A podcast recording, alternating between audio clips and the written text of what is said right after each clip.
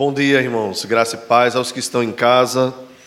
Que Deus abençoe cada um de vocês. É bom estarmos aqui para juntos aprendermos cada vez mais a palavra do Senhor, que é a nossa regra de fé e prática, nosso guia.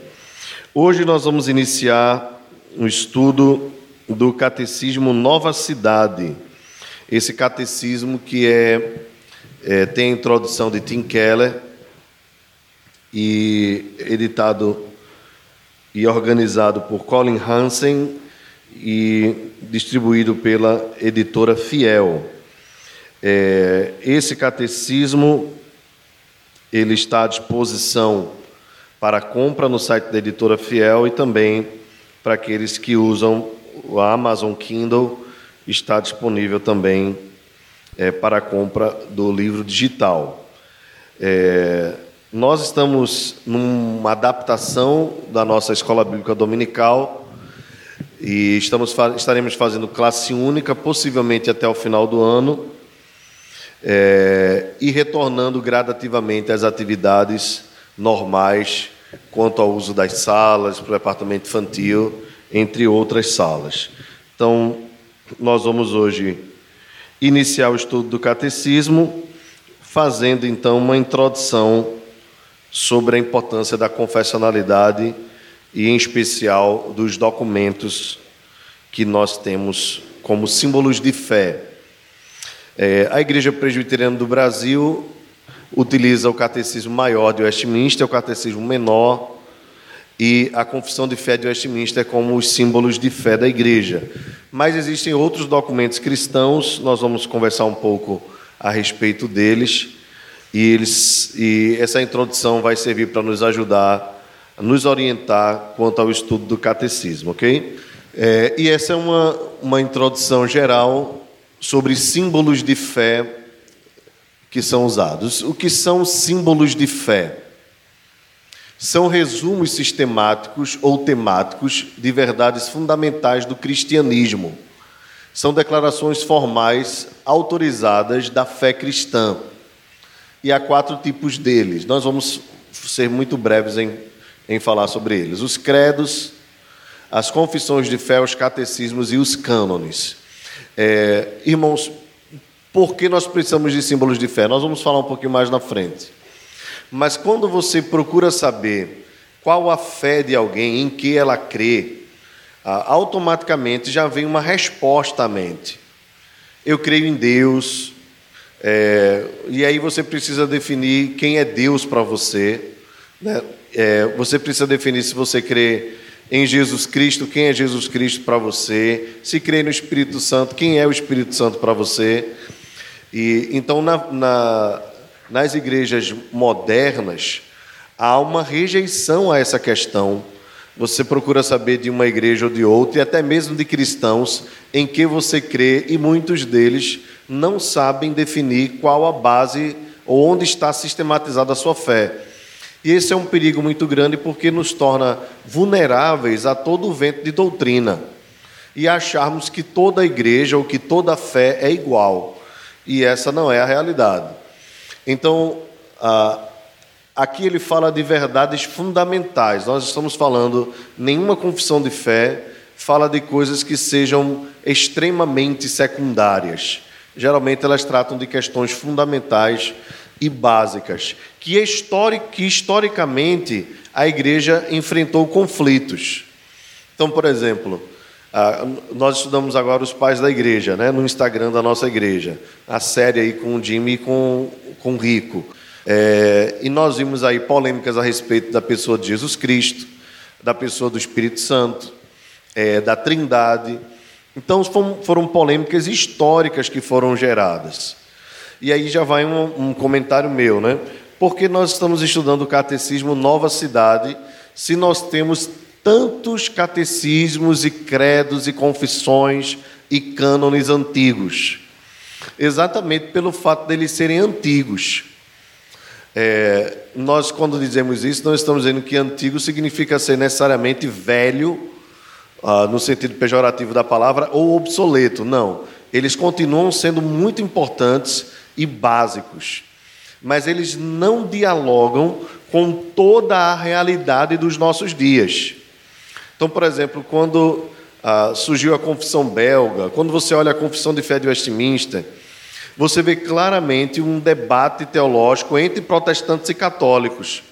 Esse debate, nos nossos dias, é, ele está menos acirrado e ele está mais ampliado para outros tipos de visões de mundo. Então, hoje, na verdade, nós protestantes não estamos nem discutindo muito com os católicos, estamos discutindo muito com os ateus, com os agnósticos, com os marxistas, entre tantos outros pensamentos.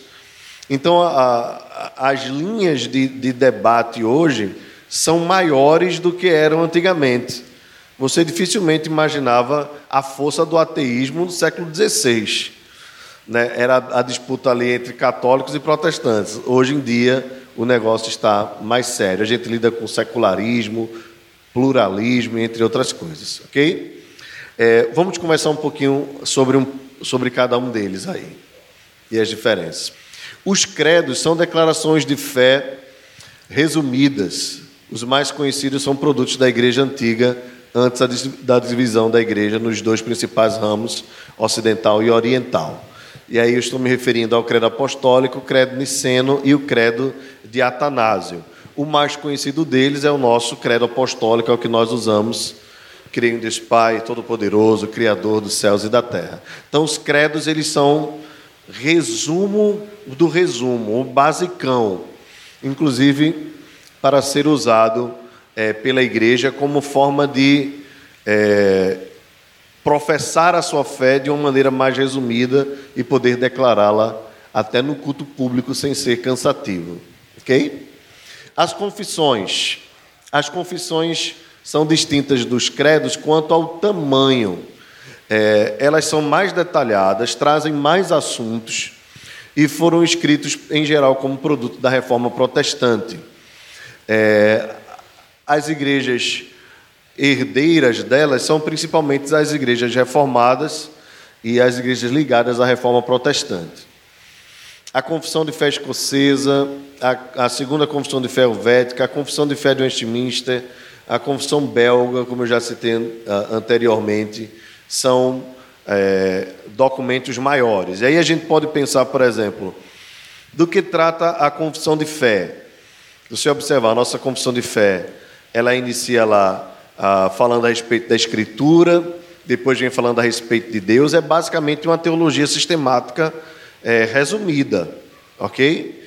É, a gente poderia até dizer que ela é basicamente uma dogmática, por quê? A, a diferença de sistemática e dogmática. Né? A teologia sistemática, ela procura tratar de, dos assuntos mostrando as várias perspectivas.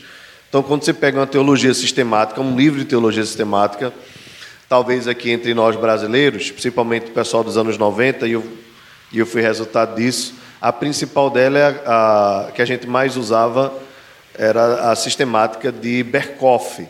Aí Berkoff vai falar sobre a doutrina na história, a doutrina na perspectiva católica, a doutrina na perspectiva protestante, nos seus vários ramos.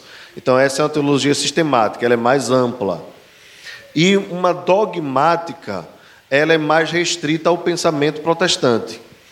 Então a nossa confissão de fé tem muito dessa linha dogmática. O que é que ela vai tratando? A respeito de Deus, a respeito da Escritura, a respeito de Deus, é, a respeito de Jesus Cristo. E aí os vários debates sobre Jesus Cristo, os ofícios de Cristo, a divindade de Cristo, e depois vai para a pessoa do Espírito Santo, e depois vai tratando de outros assuntos como casamento, censuras eclesiásticas, os magistrados, como a igreja interage com eles, é, o juízo final, ceia e batismo, os sacramentos, muito bem. Então, são vários assuntos que são tratado, tratados nas confissões de fé. A nossa, por exemplo, ela usa, no mínimo, três pontos para falar sobre cada assunto, mas pode ir de três, às vezes vai até nove, dez, ok? É, um credo ou confissão pode ser pessoal, mas em geral é, esses termos são empregados para designar credos e confissões que, embora possam ter ser escritos por uma só pessoa, têm uma representatividade para denominações. É, deixa eu lembrar para vocês, talvez um dos documentos mais importantes e pouco conhecido das igrejas no Brasil é a Confissão de Fé da Guanabara. Quando os, os huguenotes vieram para cá, os franceses foram obrigados a professar a sua fé e, e ali eles fizeram uma confissão de fé belíssima, que, por sinal, muito bem elaborada por irmãos que eram leigos, vamos dizer assim. É, só que ser leigo no século XVI não é ser leigo como hoje, tá certo? Eles eram extremamente preparados para poder professar sua fé, inclusive sem ter nada em mãos. Eles foram obrigados a escrever uma confissão sem ter a Bíblia. Então, eles escreveram citando textos bíblicos, referências bíblicas que eles tinham decorado. É, e esse é um detalhe importante, porque eu vou fazer mais um, mais um comentário a respeito do Catecismo Nova Cidade. O próprio editor sugere que as pessoas tentem decorar o catecismo. É, eu sei que hoje em dia as pessoas têm muita dificuldade e até preconceito com decorar, né? Mas na verdade decorar é muito bom e, e favorece, principalmente quando você precisa responder alguma coisa. É claro que o decorar é, e não guardar no coração não é importante, mas ter decorado é muito importante. É, o, o, Catecismo Nova Cidade ele é formado em 52, 52 perguntas que correspondem, claro, a uma pergunta por ano. Então a ideia é que você possa decorar uma pergunta e uma resposta por semana. Esses homens aí tinham, na verdade, uma teologia, uma dogmática e até sistemática, se assim a gente pode dizer, porque eles tratam também de, do, do, do, do catolicismo, né, do romanismo, decorada. E isso impressiona. Os mais antigos sabem bem, talvez se não pegaram essa data, mas lembram dos pais falando, que nas escolas as pessoas eram obrigadas a decorar, né? Então você decorava a tabuada, você decorava é, é, conjugação de verbos, né? Então eu, ainda peguei esse tempo que a gente tinha que falar a tabuada toda decorada, tal, não sei o quê. É, mas nas igrejas se relaxou quanto a isso, porque antigamente as pessoas também eram incentivadas desde crianças a aprenderem a ler a partir das escrituras e a decorarem as escrituras e decorarem os catecismos.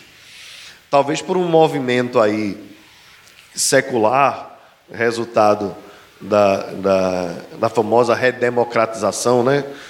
De, dos anos do final dos anos 80 para cá, meio que entrou essa ideia de, de, de, maior liberdade. Isso também influenciou a igreja.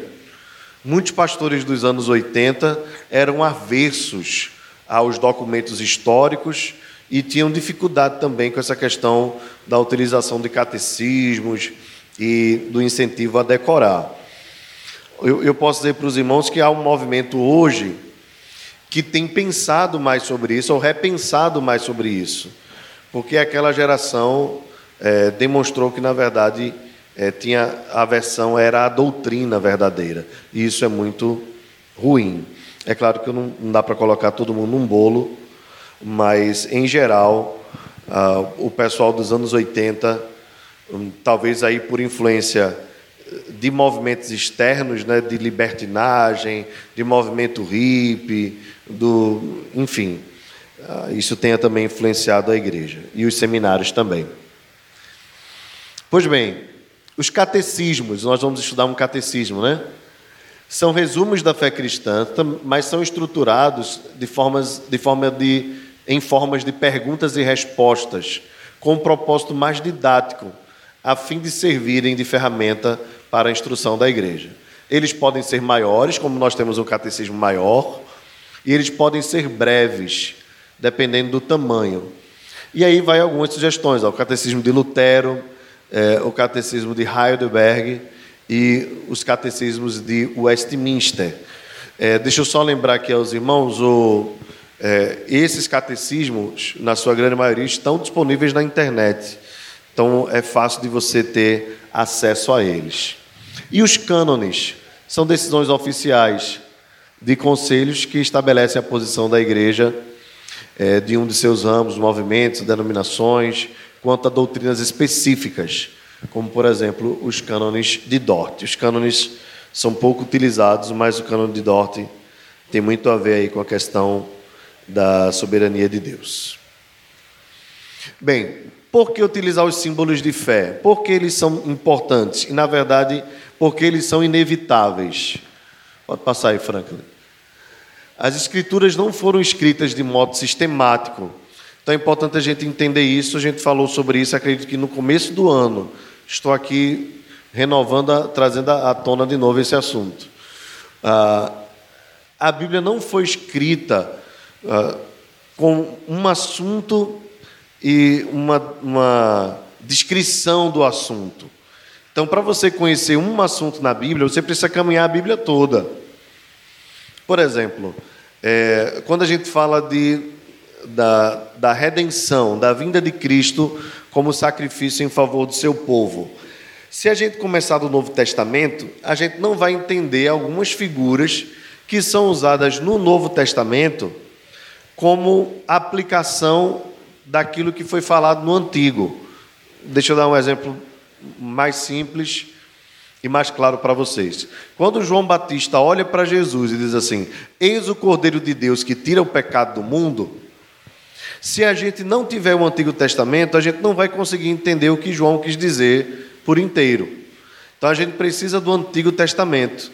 A gente precisa entender que Deus estabeleceu o cordeiro para que fosse imolado, que aquele cordeiro ah, deveria ter um perfil, né? o cordeiro da Páscoa, por exemplo, ele deveria ser macho, ele deveria não ter mancha, ele deveria estar cevado, entre tantas outras coisas. Isso tinha tudo a ver com a aplicação da obra e da pessoa de Jesus Cristo. Ele é o cordeiro perfeito, ele é, é, veio da descendência é, é, do homem e é, do Espírito, né? ele veio do Espírito e de Maria e da mulher.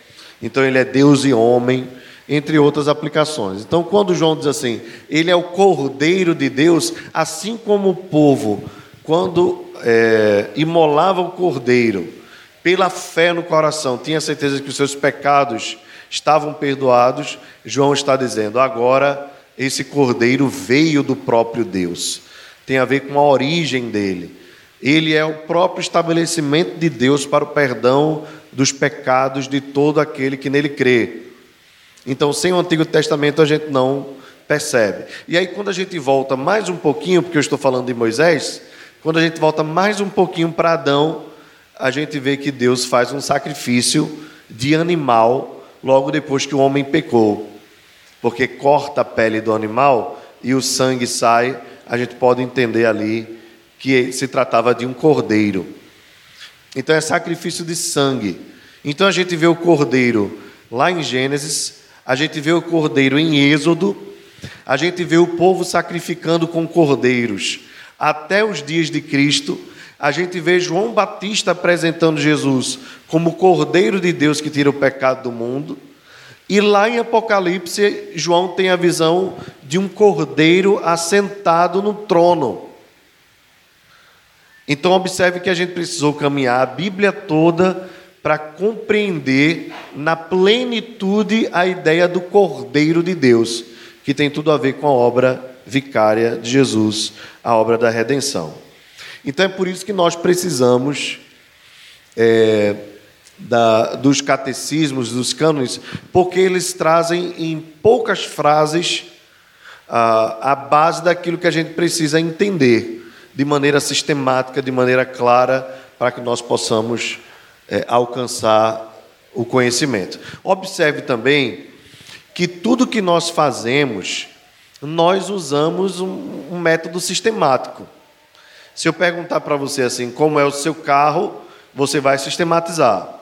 Você, vai, você pode falar é, do modelo dele, você vai falar dos utensílios, dos itens que ele tem. Né? Então você vai sistematizando na sua cabeça. Tudo a gente sistematiza, é natural. Ok? Então, como a nossa mente é sistemática, naturalmente é sistemática, então a gente precisa também de um sistema para entender as Escrituras. É, Consciente ou inconscientemente, a mente humana sistematiza essas verdades tematicamente, procurando formar um todo consciente. Então, por exemplo, quando nós vamos orar, nós também sistematizamos as nossas orações. Geralmente a gente vai a ora agradecendo, depois a gente pede perdão, depois nós fazemos as nossas súplicas. Então a gente tem todo um sistema na mente para orar. Então na, na vida diária a gente precisa também sistematizar. Então é importante termos um sistema também para a doutrina. Quantos aqui já tiveram acesso ao Catecismo Nova Cidade? Quantos já tiveram acesso? Quem já leu o Catecismo Nova Cidade? Quem já leu? Tem uma coisa que todo presbiteriano sabe, tá? Que é aquela história da primeira pergunta do Catecismo Maior de Westminster, mas é a única que os presbiterianos sabem. Qual o fim principal do homem? O fim principal do homem é glorificar a Deus e gozá-lo para sempre. Aí quem vem a primeira vez na igreja presbiteriana, aí pensa logo, ah, os irmãos sabem tudo decorado, mas é só a primeira pergunta. A segunda a gente esquece. É, Tim Keller faz a seguinte introdução. Qual, grande, qual é o grande objetivo do homem? Resposta: O grande objetivo do homem é glorificar a Deus e gozar dele para sempre. Qual o único consolo na vida e na morte? O fato de que não sou meu, mas que pertenço de corpo e alma na vida e na morte a meu fiel Salvador Jesus Cristo. Essas palavras são aberturas do Catecismo Maior de Westminster e do Catecismo de Heidelberg e encontram eco em muitos de nossos credos e declarações de fé. São conhecidas por meio de sermões, de livros, porém a maioria das pessoas desconhece sua fonte e nunca memorizou como parte dos catecismos dos quais derivam. Atualmente, muitas igrejas e organizações cristãs é, publicam suas declarações de fé, as quais delineiam suas crenças. Mas no passado esperava-se que documentos dessas naturezas fossem biblicamente tão ricos e elaborados com tanto cuidado que seriam memorizados para o crescimento e formação cristã. Então veja aquele ponto que eu falei, né? Tim Keller coloca na mesma situação. São documentos tão maravilhosos, são instrumentos tão preciosos na vida da igreja que antigamente se esperava que todo mundo tivesse isso decorado. Bem, eu não falo isso para constranger ninguém, porque eu também nunca decorei e nem sei se eu tenho condições de decorar é, tudo isso. Mas que seria muito importante que nós ensinássemos a, aos nossos filhos e até mesmo nós procurássemos aprender, seria sim. É uma pena que nos nossos dias a gente tenha perdido esse cuidado, né? eram escritos de, em forma de perguntas e respostas, e a ideia de catecismo né, vem do, da, da ideia grega de ensino oral, ou instruir com a boca. O catecismo de Heidelberg e o catecismo menor e maior estão entre os mais conhecidos como padrão é, doutrinário de muitas igrejas no mundo hoje.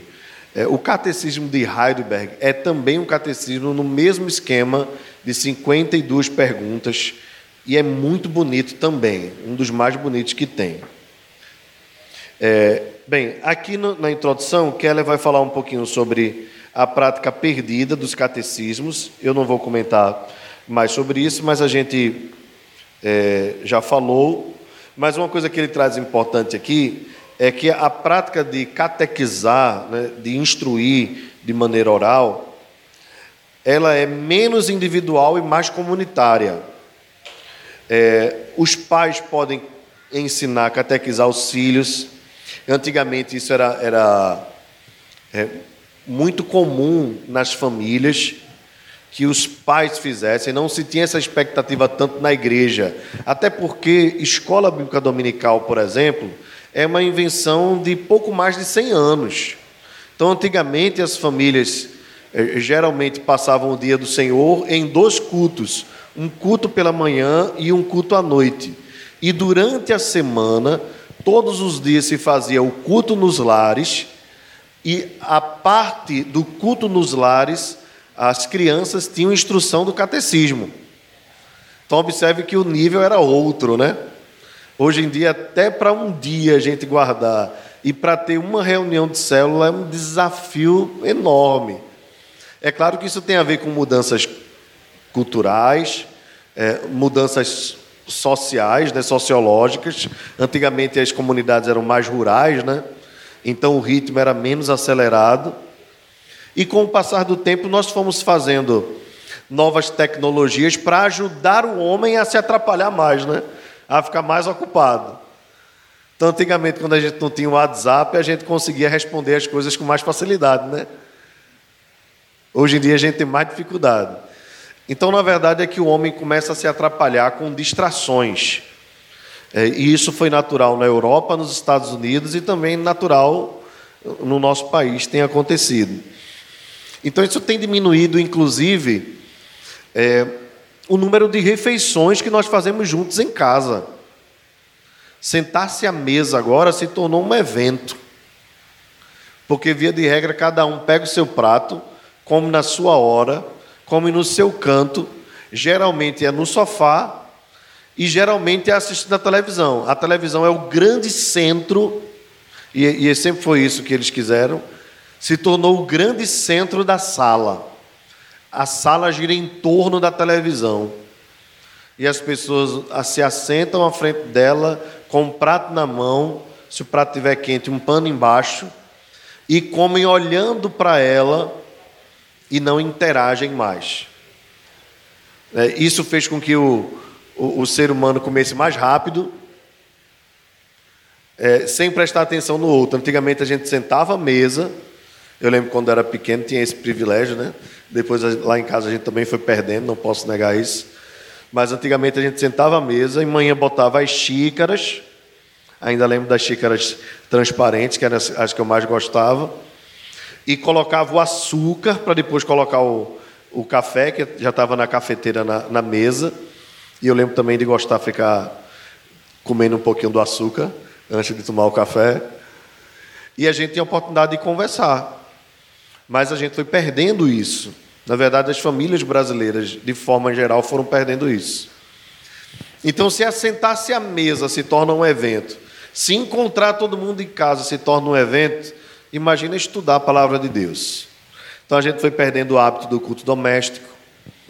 É, nós, a maioria dos homens da igreja, e falo da nossa igreja, tem dificuldade em ter uma prática regular de culto doméstico. Eu também estou nesse meio. É, e a instrução, a orientação passa a ser no máximo uma oração antes de dormir, né? porque a, a, a gente talvez ache que aquilo ali é um amuleto, alguma coisa desse tipo, com, é meio que desonroso dormir sem orar, mas é só aquela oração do, do finalzinho do dia, já cansadinho. Então, bom, bons tempos, na verdade, eram aqueles que nós não tínhamos muita tecnologia, mas tínhamos tempo para estar juntos. E hoje em dia a gente precisa recuperar isso. Sentar-se à mesa, com os pratos à mesa, termos um tempo de oração, desligar mais a televisão, né, ou colocar uma música instrumental, ou uma música de louvor a Deus, mas ter a oportunidade de ir nos, nos intervalos de um garfo e outro a oportunidade de conversar enquanto se mastiga, para poder para podermos é, interagir mais. Enfim, irmãos, aqui é um, um desabafo triste meu quanto a isso. Ah, nós perdemos essa, essa ideia de estarmos juntos na família. E quem comenta muito sobre isso, quem orienta muito quanto a isso, é o Dr. Richard Baxter puritano, século XVI para século XVII, que tinha essa prática, é, incentivava essa prática também. Se você pegar o livro dele, é, eu não sei quem é a editora, mas é o Lar Cristão, de Richard Baxter, você vai se deparar com um homem de Deus instruindo famílias a instruírem suas famílias. Ok? Os líderes de igreja podem catequizar novos membros com catecismos menores e os novos líderes com catecismos mais extensos. Devido à riqueza do material, perguntas e respostas catequéticas podem ser integradas ao próprio culto, em que a igreja, como corpo, confessa sua fé e responde a Deus com louvor. Isso é interessante, viu, irmãos? É, eu acho que aqui no Recife, quem tem essa prática no Grande Recife é a Igreja Presbiteriana de Ouro Preto. Ao final de cada culto, eles leem uma pergunta e uma resposta do catecismo, uma por ano. Então, é, é, na, época, na ocasião que eu fui lá, eles estavam usando o catecismo de Westminster. Mas quem sabe nós podemos estabelecer aqui a mesma coisa. Primeiro domingo de janeiro, a gente começar um catecismo e ao final de cada culto fazer uma pergunta e uma resposta. É uma, uma forma também de nós integrarmos isso à nossa prática. É, e, e aí algumas pessoas podem pensar assim, mas isso não é coisa de católico? A verdade é que não é, isso é coisa de protestante. Nós somos mais apegados a esses documentos do que eles. E eles são mais importantes para nós do que são para eles, principalmente os nossos documentos, documentos oriundos da reforma protestante. Então, é, a, a verdade é que nós fomos orientados no passado a ter muito preconceito quanto a isso. Isso não foi bom, não tem sido bom para a igreja. Nós já comentamos um pouquinho a respeito disso.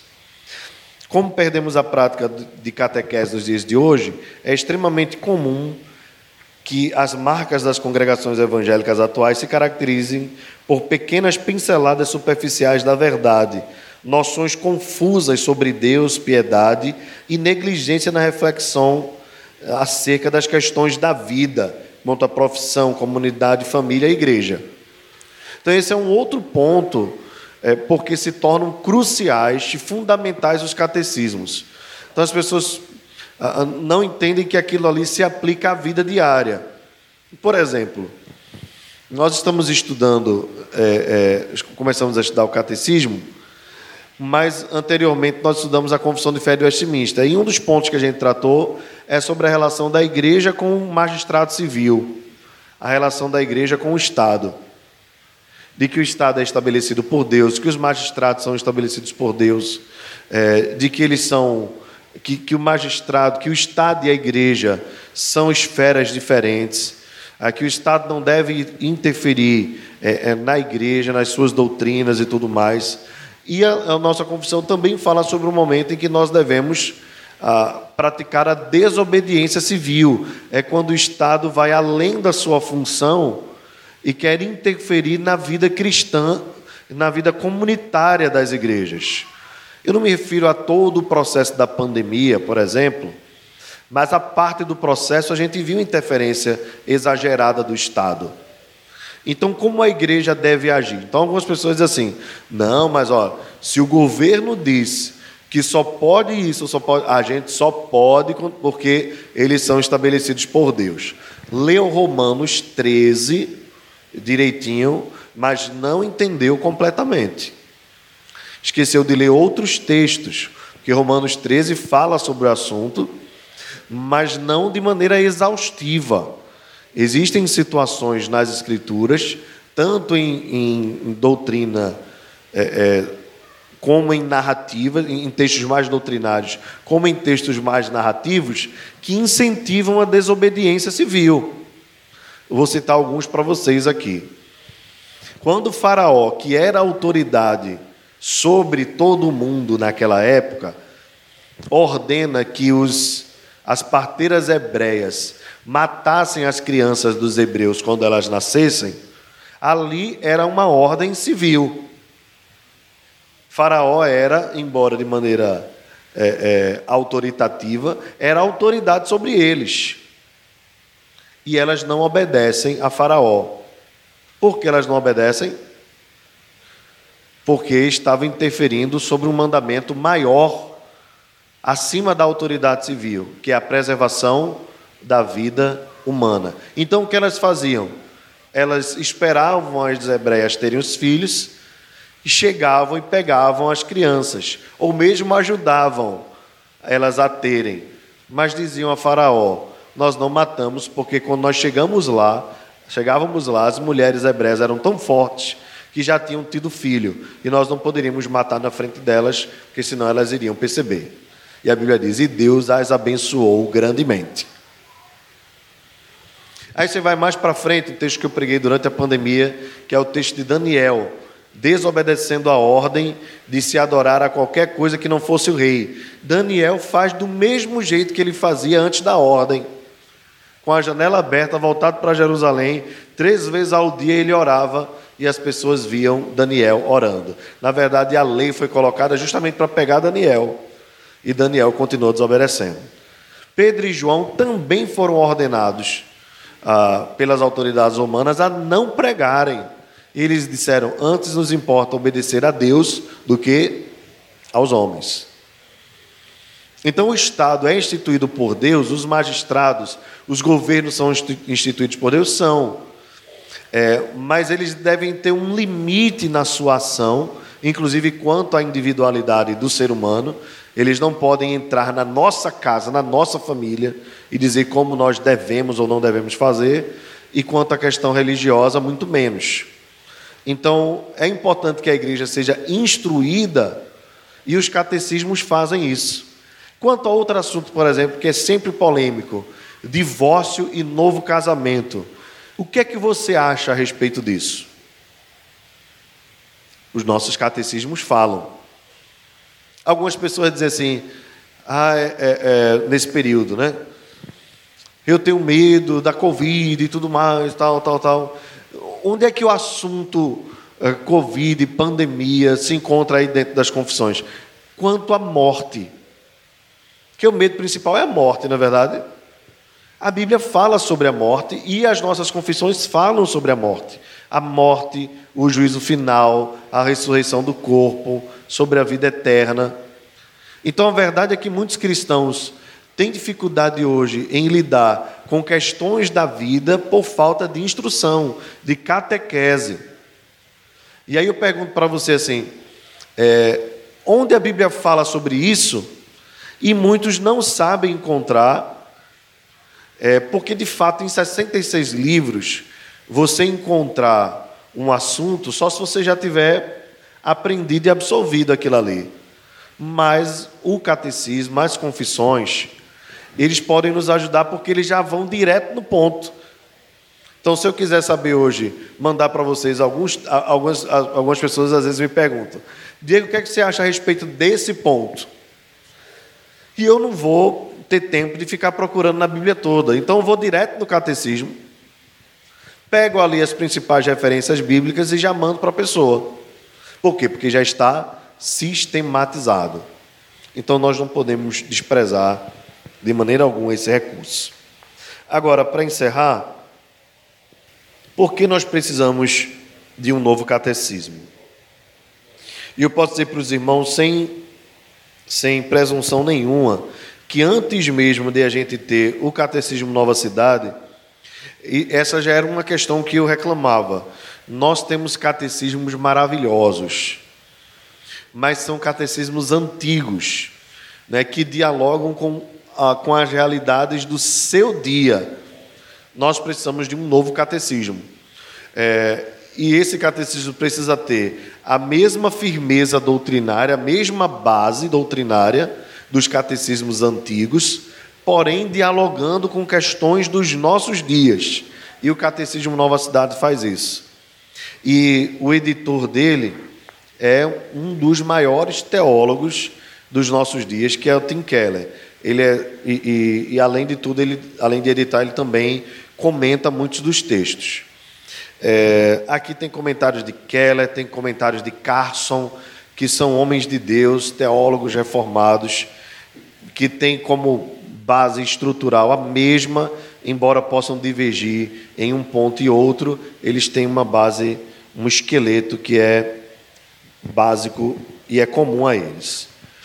Bem, os catecismos antigos são maravilhosos, atestados pelo tempo. É, a maioria das pessoas, porém, não se dá conta do quanto nós precisamos compreender os nossos dias. Deixa eu citar alguns dos catecismos aqui. O livro de oração comum da Igreja Anglicana, incluíam o catecismo. As igrejas luteranas tinham um catecismo maior e um catecismo menor de Lutero. As igrejas escocesas tinham o catecismo de Genebra, que é o catecismo de Calvino, o catecismo de Heidelberg, de 1563, é, o catecismo de Craig, o catecismo latino de Duncan, o novo catecismo, é, eram usados pela igreja escocesa antes de finalmente adotarem o catecismo maior de Westminster. É, o pastor Richard Baxter, que eu citei agora há pouco, é, treinava os chefes de família nos catecismos. E ele escreveu o seu próprio catecismo, chamado Catecismo da Família. Foi adaptado e utilizado para tratar de várias questões nas famílias naquele período. Acredito que o livro Lar Cristão que eu citei, de Richard Baxter, tem um pouco daquele conteúdo. É, os catecismos eram escritos por pelo menos três propósito, propósitos. Apresentar uma exposição abrangente do Evangelho, é, fazer uma exposição de um modo que erros e heresias fossem abordados e tivesse um contraponto, e o propósito mais pastoral e instrutivo, é, para formar um povo distintivo distinto, né? uma, uma contracultura que refletisse a semelhança de Cristo. Então, o propósito de apresentar o Evangelho de maneira abrangente, o propósito apologético e o propósito pastoral. É, por que então nós precisamos de um novo catecismo? Como eu já falei, nós precisamos compreender os nossos dias. Nem todo mundo é cristão. Nós temos um país plural. Então, quando surgem os assuntos polêmicos do dia a dia, é que nós precisamos compreender o quanto nós precisamos nos voltar para as Escrituras. Assuntos que, que têm retornado desde o começo do, do, da década passada até os dias de hoje, foram nos últimos seis anos, talvez, seis a oito anos, foram trazidos à tona de novo. Assuntos como aborto, pena de morte, é, é, digam mais alguns aí, porte de armas, foram assuntos que foram voltados ao combate à corrupção, o papel do governo, do, do Estado, o papel da igreja, tudo isso tem sido rediscutido de uns anos para cá. O papel da igreja na política, a interferência da igreja na política, a ação da igreja no meio político. Então, tudo isso foi trazido à tona. E muitos dos nossos catecismos não falam sobre isso, ou pelo menos não falam de maneira é, mais clara e mais profunda. Então, nós precisamos dialogar com os nossos dias. Não adianta a gente estar dialogando com o século XVI o século XVI já passou. Eles, na época deles, estavam dialogando com as coisas da época deles. Então, eles eram mais para frente do que nós. Ok? Então, nós precisamos pegar o que eles produziram de bom, mas trabalhar questões para os nossos dias. Bem, é, o Catecismo Nova Cidade não é uma invenção qualquer, ele é, é adaptado dos catecismos de Genebra, dos, do catecismo de Calvino, do catecismo de Westminster, breve menor, e de maneira mais profunda do catecismo de Heidelberg, ok? Então é como se ele fosse uma sintetização nas suas respostas, é, nas suas perguntas e respostas, porque vejam, um catecismo ele basicamente vai se tratar de perguntas e respostas. Porém, o Catecismo Nova Cidade além das perguntas e respostas, vai ter uma descrição, uma dissertação breve a respeito do assunto, comentado por esses autores que já falei, Casson, é, é, Keller, e depois uma oração para encerrar, e muitas referências bíblicas, ok? É, são divididos aí em 52 perguntas, mas organizado em três partes ou três blocos. Né? A primeira parte fala sobre Deus, criação, queda e lei. A segunda parte, Cristo, redenção e graça. E a terceira parte, Espírito, restauração e crescimento em graça. A primeira parte com 20 perguntas, a segunda parte com 15 e a terceira parte com 17 perguntas. Ele vai usar uma linguagem muito clara é, e vai incentivar a memorização. É, outra coisa que ele vai incentivar bastante, que eu acho muito legal, lendo o catecismo de o catecismo Nova Cidade, é que ele vai incentivar a tomada de decisões, que eu acho que é o mais importante, é a gente compreender, se possível decorar, mas a gente praticar, porque a prática favorece o conhecimento. Quanto mais a gente pratica, mais a gente firma aquilo que a gente aprendeu. É a ideia de ter os mandamentos e os guardar, e aquilo que Tiago diz: não sejais apenas ouvintes, mas praticantes da palavra. Pois bem, irmãos, a partir da próxima semana, então, nós estaremos estudando a primeira pergunta do Catecismo Nova Cidade. Essa foi uma aula introdutória é, e a partir da próxima semana nós vamos trabalhar. Nós vamos trabalhar uma pergunta por domingo? Não. Já que nós vamos ter um tempo aqui de 45 minutos a uma hora, então nós vamos trabalhando algumas perguntas a mais para a gente ganhar tempo, ver até se a gente consegue, até o mês de janeiro, a gente aproveitar o final do ano e o mês de, de janeiro, que é mês de férias é, da EBD, né, das salas, para a gente estudar o catecismo e a gente volta às salas no mês de fevereiro, ok? Vamos ficar de pé, vamos encerrar.